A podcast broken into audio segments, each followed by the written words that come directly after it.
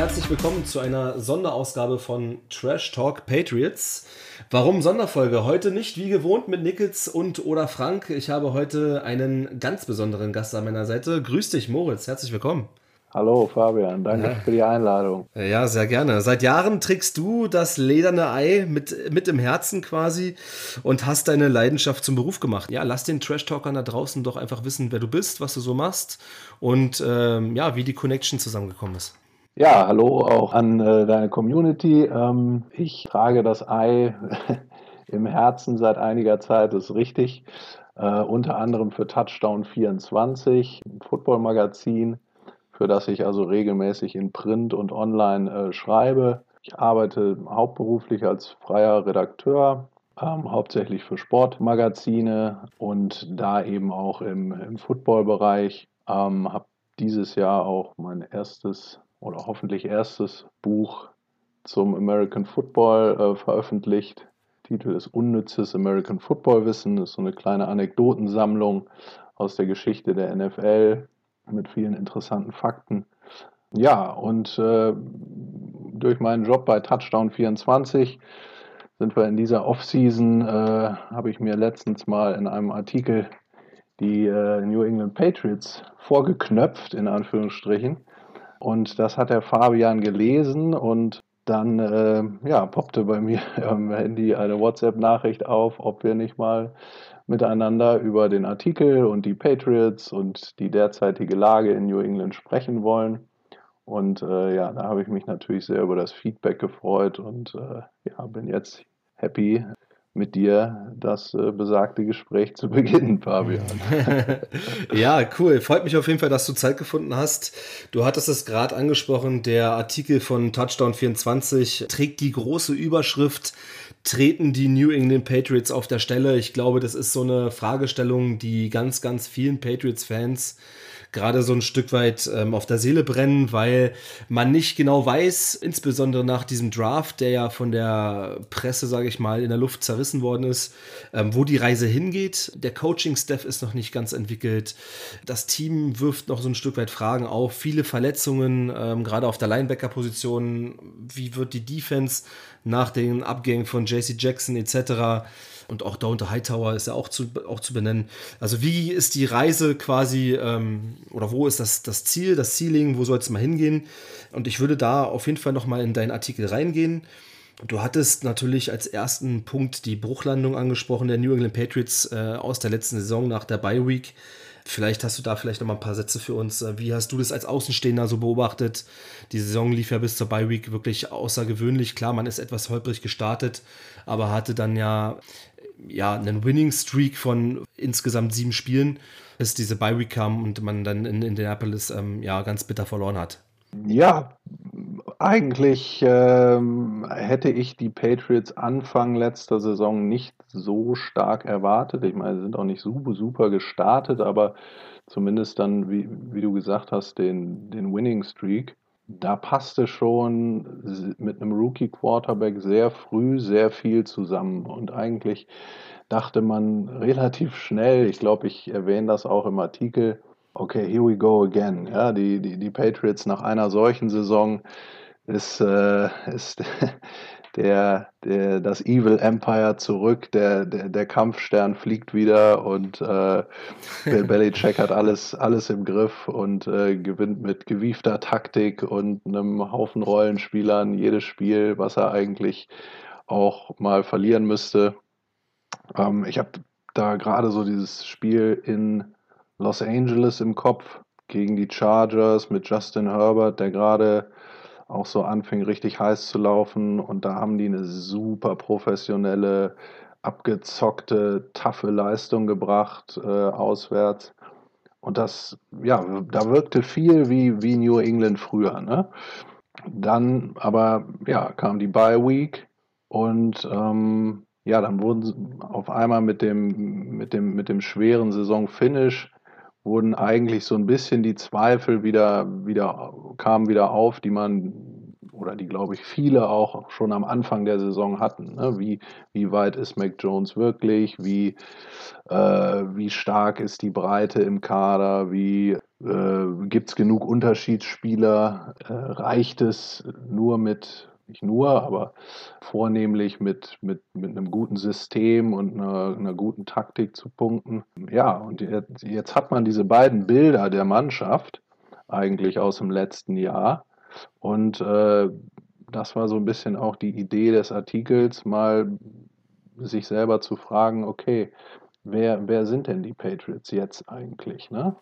Äh, sind, sie, sind sie das Team, das in der Mitte der Saison ordentlich ins Rollen gekommen ist und können sie da den nächsten Schritt machen? Oder sind sie jetzt vielleicht ein bisschen mehr die, die Mannschaft, die dann halt auch am Ende wirklich Probleme hatte. Ne? Und ähm, ja, das haben sie versucht, so ein bisschen mit, mit der jetzigen Offseason ja auch zu beantworten. Aber wie du sagtest, für viele sind, glaube ich, äh, fast ein paar mehr Fragezeichen äh, jetzt nach der Offseason oder noch ist ja nicht ganz vorbei, aber äh, ja, es sind immer noch viele Baustellen im Kader, andererseits auch viele Sachen, wo man sagen kann, Mensch, es, es würde überhaupt nicht verwundern, wenn die, dieser Plan funktioniert. Ne? Ganz genau.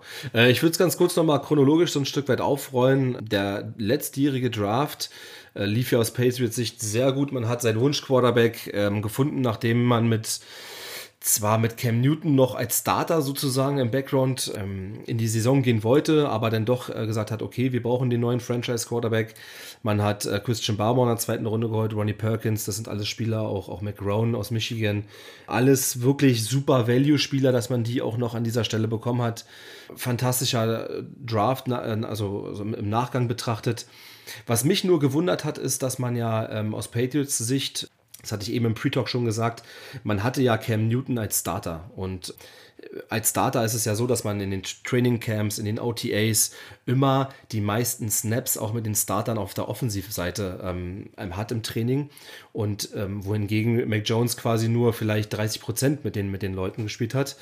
Und ich glaube, ich weiß nicht, wie du es gesehen hast, aber für mich kam es wirklich sehr, sehr überraschend, dass kurz vor der Preseason quasi dann äh, Cam Newton released worden ist und dann eigentlich klar geworden ist, Mensch, wir gehen mit Mac Jones und ähm, wir haben gar nicht mehr so viel Zeit. Und das ist auch, glaube ich, so der Grund dafür, warum wir in diesem Jahr doch verstärkt das Laufspiel wieder integriert haben. Also wirklich Run First, ja ohne Ende. Ähm, es gab ja wirklich teilweise Spiele, wo Mac Jones nicht mal 150 Yards geworfen hat. Und ähm, ja, wie, wie, hast du das gesehen? Wie hast du diese Entwicklung beobachtet? Da würde, ich mich, würde mich deine Meinung mal interessieren, wie überrascht du warst, dass ja Cam Newton, wo es ja auch Gerüchte gab, dass es aufgrund seines Impfstatus zur Corona-Hochzeit, dass da so eine Verbindung entstanden ist. Ja, da würde mich deine Meinung auf jeden Fall mal interessieren. Also ich kann das sehen, was du sagst mit mit den Snaps und dass man natürlich nach außen hin klang es auch so, ja, wir, Cam, der, der ist der Starter und wir, wir, wir, gucken mal, aber ehrlich gesagt, also wenn, wenn man Cam Newton das Jahr vorher gesehen hat, dann war eigentlich, also wenn, wenn man mich gefragt hätte damals, dann hätte ich gesagt, mit dem kannst du auf gar keinen Fall als Starting Quarterback nochmal in eine Saison gehen. Und ich, ich würde vermuten, das wussten sie hinter verschlossenen Türen in Foxborough auch. Und sie hatten natürlich das Riesenglück, dass sie dann Mac Jones gekriegt haben. Ähm, ähm, und ich glaube, da haben sie schon sehr früh gewusst, Mensch, das, das wird der Junge sein. Und dann hast du natürlich völlig recht, dass Belichick alles nur erdenklich Mögliche gemacht hat, um einem jungen Quarterback äh, das Leben einfacher zu machen. Ne? Ähm, da, da, da, passte das also super zusammen. Man hatte mit, mit, mit Mac Jones den, den, äh, den reifesten und most ready Quarterback aus dem, aus dem Jahrgang, gepaart mit einem wirklich guten, althergebrachten, taffen Laufspiel, physischem Laufspiel, einem Laufspiel, was man auch bewusst immer wieder, auch wenn man mal vielleicht mit einem Touchdown hinten lag, immer weiter durchgezogen hat. Da war das schon eine, eine sehr gute Kombination und eine super, super Situation, in die Mac Jones da reingekommen ist. Und ich glaube auch hin, vor dem Hintergrund muss man diese, das ganze Geld auch nochmal sehen, was was die Patriots vorher, vor dem Draft in die Hand genommen haben, dass da eigentlich klar war, okay, wir, wir werden wahrscheinlich auf einen jungen Quarterback setzen, weil es war eine sehr tiefe Quarterback-Klasse mit, mit äh, ich glaube, fünf Erstrunden-Quarterbacks, wo na, am Ende muss man immer auch ein bisschen Glück haben, aber es war schon durchaus realistisch, dass die Pets zumindest einen dieser Quarterbacks am Ende äh, bekommen. Und ja, dann war es auch noch einer, der verdammt gut nach New England passt, ne? so nach den ersten Resultaten. Spieler aus Alabama sowieso. ja, genau. Ja, die Frage ist natürlich, du hattest es gerade angesprochen, dieses super physische ähm, Laufspiel. Ist es das vielleicht, was dann am Ende der Saison ähm, vielleicht auch super viele Körner gekostet hat, wo dann vielleicht es nicht mehr möglich war, sich mit Teams, die auch gut auf dem Weg waren, wie die Colts, Buffalo sowieso, aber auch Miami hatte einen ähnlichen Winning Streak, haben auch noch bis zum Schluss um die Patriots gebankt, gehofft. Hat das vielleicht Körner gekostet oder woran lag es jetzt nun ganz genau? Ich glaube eher, dass das Modell, was die Patriots Mitte der Saison äh, erfolgreich gefahren sind, gute Defense, guten Turnover Margin, eine konservative Offense, sehr kontrolliert, wenig selber den Ball abgegeben. Ne, also klassischen konservativen Verteidigungsfootball, ähm, dass das am Ende nicht mehr funktioniert hat, weil die Defense nicht mehr so den Laden zusammenhalten konnte, wie sie das noch in der Mitte der Saison machen konnte. Ich hatte nachgeschaut, ich glaube, die letzten vier oder fünf Spiele haben die Pets über 30 Punkte kassiert.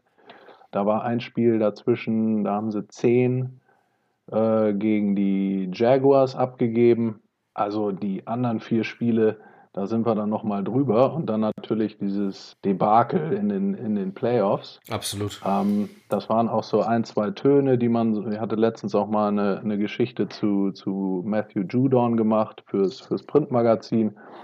Und das sagte er auch, dass, dass da halt viel nicht mehr gestimmt hat, ne? dass sie nicht mehr als Einheit funktioniert haben, dass es gab auch ein, zwei Verletzungen, ne? man äh, und ja, dann griffen viele Räder nicht mehr ineinander und wenn, wenn eben die Defense ihren Teil des, der Gleichung nicht mehr nicht mehr leisten kann, dann äh, ist natürlich auch, dann bist du in der Offensive auf einmal mehr gezwungen, auch den Ball mehr zu werfen.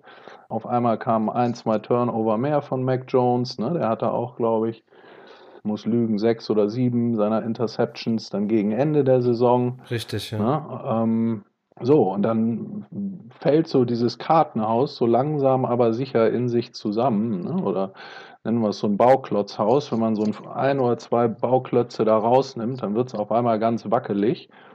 Und weil man eben nicht die krasse Qualität im Kader hatte, wie man es vielleicht noch manchmal zu, zu alten Patriots-Zeiten hatte, dann konnte man das halt auch nicht mehr auffangen. So, so wäre meine These.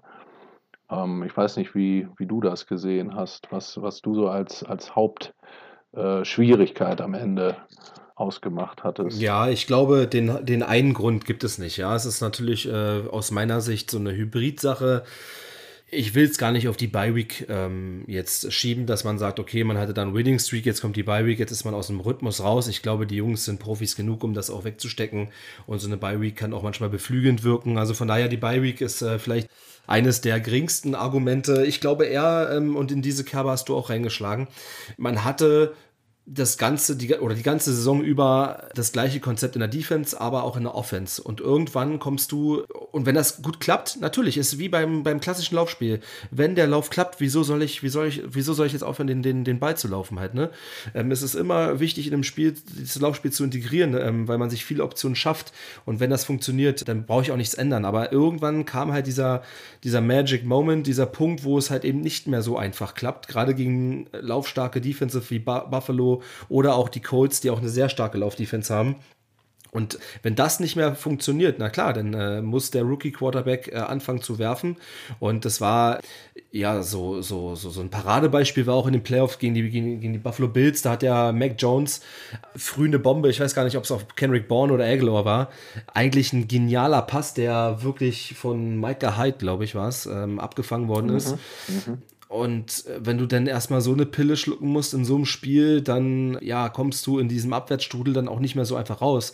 Das ist dann auch irgendwo eine Kopfsache, ja. Wenn du da ähm, warst ja auch sogar dabei, die Division zu gewinnen und ähm, hast ja in den letzten vier Spielen drei Niederlagen einstecken müssen. Und dann, wenn da diese Prozesse nicht mehr greifen und du sagst es auch, Matthew Judon ist auch angeschlagen in, die, in dieses Spiel gegangen. Und wenn halt auch so eine klasse Spieler anfangen zu wackeln und das nicht mehr läuft und JC Jackson vielleicht auch nicht mehr dieser Ballhawk ist und vielleicht auch nicht mehr für Turnover sorgen kann, vielleicht einen Schritt zu spät kommt gegen Stefan Dix etc. Das sind alles so Prozesse, die dann halt eben, die du schlucken musst und dann gewinnst du das Spiel halt auch einfach nicht mehr und Schade ist, dass die Patriots, und das hattest du auch zum Schluss nochmal gesagt, ähm, noch zu viele Spieler haben, die unter einem gewissen Level zählen.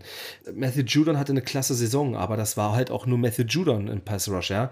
Chase Winovich und andere Spieler, ähm, die hat man nicht gesehen. Der Kader ist tief. Du hast einen Ronnie Perkins, du hast einen Anthony Jennings, einen Cameron McGrone, Macmillan, du hast wirklich super Talente, die natürlich alle verletzungsbedingt auch irgendwo gefehlt haben. Und in Summe ist das halt eben auch, äh, wenn der eine Spieler mal gedoppelt wird, jetzt der Matthew Judon als Beispiel, dann hast du einfach nicht mehr die Chance, da Druck aufzubauen. Und dann wird es halt auch für Defense generell schwer, da den Pass zu verteidigen. Und genau das ist eingetreten. Ich denke mal, viele Stellschrauben haben da einfach sind da nicht mehr ineinander ähm, geraten. Und insofern, äh, ja, schade um, um, um, um diese Saison sozusagen, die aus meiner Sicht ähm, über ihren Verhältnissen gespielt ähm, worden ist. Ich denke, kein Patriots-Fan wäre sauer gewesen, wenn Mac Jones in die Saison gegangen wäre und da kommt ein äh, 7 zu 9 raus ja, da wäre keiner sauer gewesen, aber natürlich durch diesen Winning Streak auf einmal diese Euphorie, du hattest es am Anfang gesagt, die Patriots sind back, äh, hatte man doch schon irgendwo Hoffnungen gehabt, die dann relativ schnell ähm, im Keim erstickt worden sind. Und wenn man es jetzt hier, das ist auch der letzte Satz von mir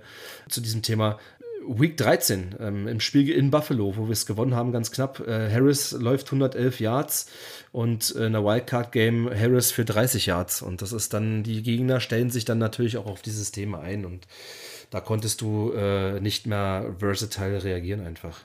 Du, du, hast jetzt so einige Namen ja auch genannt von, von Leuten aus dem, aus dem letzten Draft, der auch äh, im Gegensatz zum aktuellen von vielen ziemlich hoch gelobt wurde, auch vom Value, wo natürlich viel äh, Mac Jones am Ende ausmacht, aber auch so Leute wie Perkins ähm, etc da sitzen die Pets so ein bisschen zwischen den Stühlen. Ne? Sie haben eine ganze, ganze Reihe an jungen Leuten, die sie auch als ziemlich gut und äh, aussichtsreich für die, für die nächsten Jahre erachten. Wenn man so äh, in New England mal die, die, die Zeitungen liest, dann wird äh, Cameron McGrone, der hat noch nicht einen Snap wirklich äh, gespielt, äh, ein Ronnie Perkins, die, die, die, tauchen immer wieder in den Pressekonferenzen auf, dass man viel von denen erwartet, dass man auch jetzt von äh, Josh Uche den nächsten Schritt erwartet. Nur da kam halt noch nichts Belastbares. Ne? Da, da ist viel Projektion, da ist, da ist viel junge Leute, wo man, wo man die, die man ja aus einem Grund geholt hat und bei denen natürlich ein Talent auch sieht, nur kriegen sie das Talent wirklich aufs Feld? Ne? Das ist, äh, glaube ich, defensiv eine ganz große Frage, weil sie haben ja jetzt auch im, im Draft noch Cornerbacks geholt mit, mit äh, Jones, Jones, Jones. ähm, da äh, auch da, ne, da, da, kann man bei jedem Pick sagen, ja, klar, macht, macht irgendwie Sinn. Und der hat auch äh, in Arizona State hat er gute Noten gekriegt, der, der Marcus Jones hat auch im Return Game was drauf. Und da kann man überall sagen, dass ja, das kann funktionieren. Nur da ist äh, zumindest in der Defense bis auf, ich sag mal, du hast gesagt, Judon, ähm, bis auf einen Barmore, der eine Top-Rookie-Saison gespielt hat, und ja, ne, so die Veteranen, McCordy oder Butler oder aber die ja auch immer älter werden. Ähm, da ist also wenig Belastbares, wo man sagen kann, jo, hier liegen die Stärken der Defense und das ist im Vergleich zur, zur Offense auf jeden Fall anders, ne? würde ich sagen dass man in der Offense zumindest wesentlich mehr Punkte hat, wo man, äh, wo man sich drauf stützen kann, wo man weiß, wir werden, oder die, die, die Patriots werden wahrscheinlich ein sehr gutes Laufspiel haben, die werden eine vernünftige Offensive Line haben, selbst wenn Cole Strange und Onvenu ähm, ja, ich sag mal, nicht sofort vom ersten Tag an äh, Pro Bowl-mäßig unterwegs sind.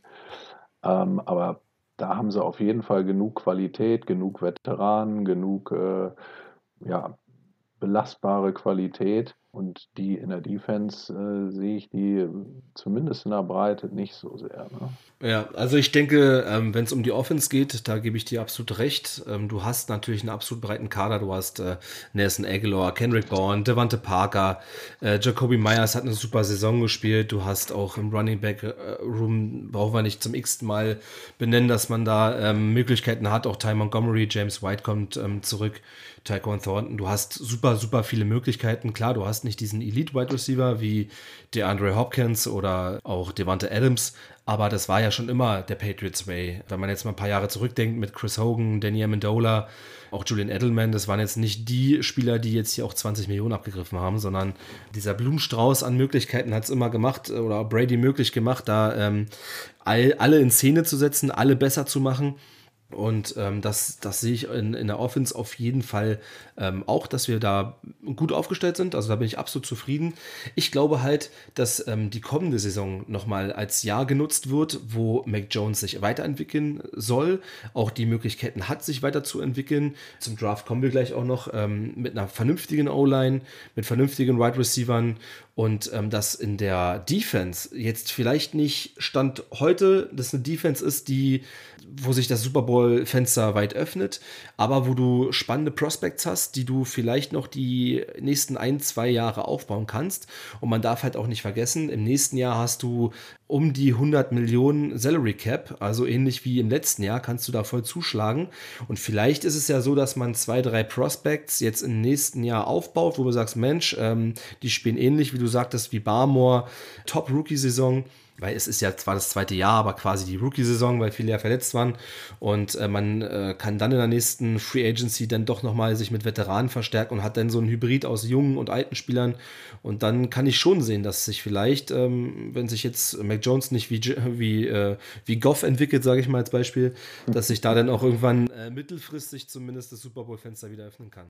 Ja, das äh, ist, ist, ist die, die, die, die spannende Frage. Ne? Ob, da hängt natürlich ganz viel von, von Entwicklung der, der, der eigenen Talente ab, da hängt ganz viel vom, vom eigenen Coaching-Staff ab. Ne? Äh, und da hat New England natürlich traditionell eigentlich immer ein, sehr gutes Bild abgegeben, was gerade so das Entwickeln von, ich sag mal, 4, 5, 6 Round-Picks zu guten Rollenspielern oder auch verdammt guten Rollenspielern. Ne? Ich meine, so, so viele Stars hast du, hast du in keiner Mannschaft. Am Ende sind äh, die, die 40 Jungs, die, die äh, ihre Rolle ausfüllen und ihr, ihren Job einfach verdammt gut machen, äh, sind, sind auch super wichtig. Und dann geht es halt irgendwann darum, dass du, dass du die dann ergänzt mit, äh, mit, mit, mit Unterschiedsspielern. Ne?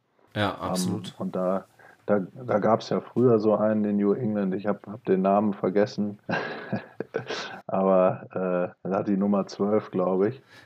ähm, der hat natürlich den anderen auch ganz viel einfacher gemacht. Ne? Das ist, ist, ja, ist ja so eine ganz schöne Geschichte für so Leute wie mich und äh, andere, die über das äh, große Glück haben, über NFL oder sowas schreiben zu dürfen. Oder auch Leute, die im Fernsehen darüber reden dürfen oder im Podcast ist das natürlich so eine ganz spannende Geschichte. Äh, Tom Brady und Belichick, äh, beide alleine. Ne? Also das ist ja so, so, so richtig Tabloid-Material.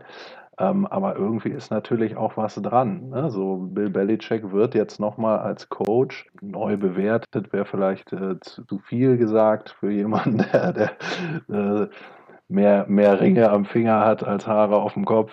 ähm, aber äh, ja, da wird er, der, er sicherlich mit seinem Ehrgeiz und äh, wird da der, der Letzte sein, der nicht sagt, Mensch, ich will es jetzt nochmal allen zeigen und auch allen beweisen. Ne? Und ähm, im Moment sieht es so aus, als ob er auch einen ganz großen Teil dessen übernehmen muss und schultern muss, was äh, New England nach vorne bringen bringen soll. Ne? Das ist einmal die Frage, kann er das? Und zweitens ist die Frage, äh, ist das überhaupt eine, eine Idee oder ein, eine Philosophie oder ein Plan, der ohne jemanden wie Tom Brady funktionieren kann. Ne? Das jetzt nochmal so in den Raum geworfen. Ja, absolut. Ich würde vorschlagen, lass uns das, diesen, diesen Aufhänger mal aufnehmen und ähm, also dieses große Thema Coaching-Staff, Bill Belichick. Und ähm, mich würde auf jeden Fall deine Meinung zum Draft auch nochmal interessieren. Wir sehen uns gleich weiter in der zweiten Folge. Bleibt dran, hört weiter und bis gleich.